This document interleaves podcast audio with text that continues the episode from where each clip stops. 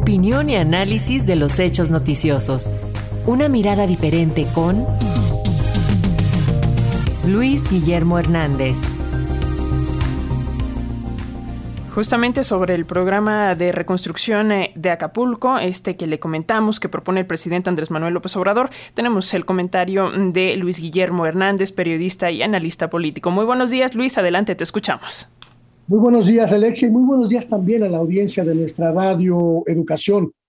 Una catástrofe de dimensiones históricas como la que vivió Acapulco tras el paso brutal del huracán Otis tenía que afrontarse con una acción gubernamental también de dimensiones históricas y el presidente López Obrador parece haberlo tenido claro desde el primer momento.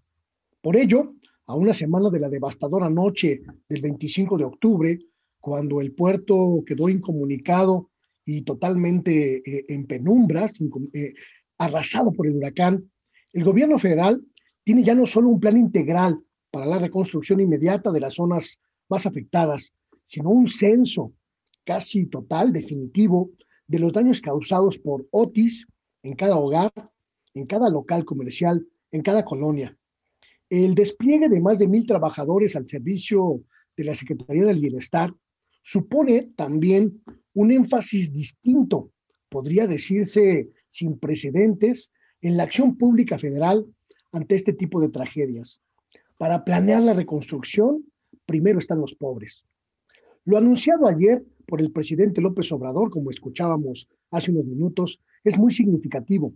El programa más ambicioso e integral de reconstrucción que se haya conocido hasta ahora para casos de desastre como lo ocurrido en Acapulco, que incluye créditos, eh, empleo, subsidio y apoyos directos para miles de guerrerenses por más de 61 mil millones de pesos solo en su primera etapa.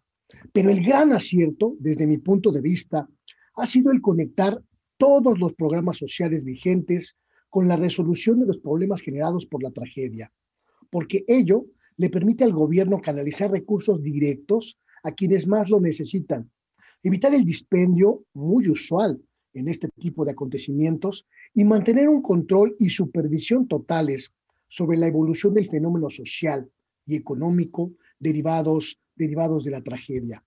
Saber qué perdió cada familia, cómo impactó el huracán en cada casa, en cada comercio, en cada colonia, y dotar a la gente de apoyos monetarios, en seres y recursos para la autorreconstrucción, permitirá que la tragedia de perderlo todo se convierta en la oportunidad de reconstruirlo todo, cada casa, cada comercio, cada hogar de Acapulco.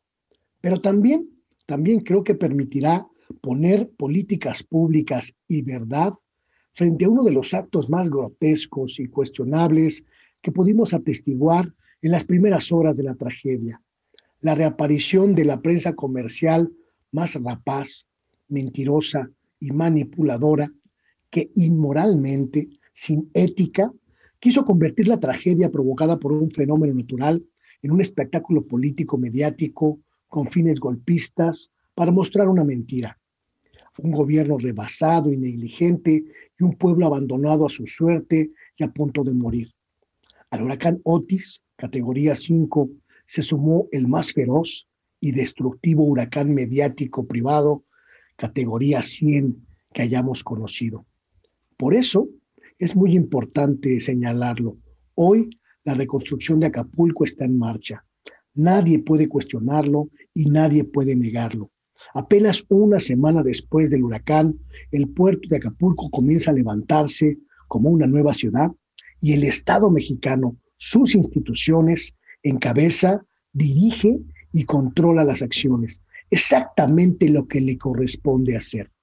No nos queda más que desear éxito en esta tarea titánica y elevar nuestro deseo de que Acapulco vuelva a nacer y sane de sus heridas. Ese es mi comentario.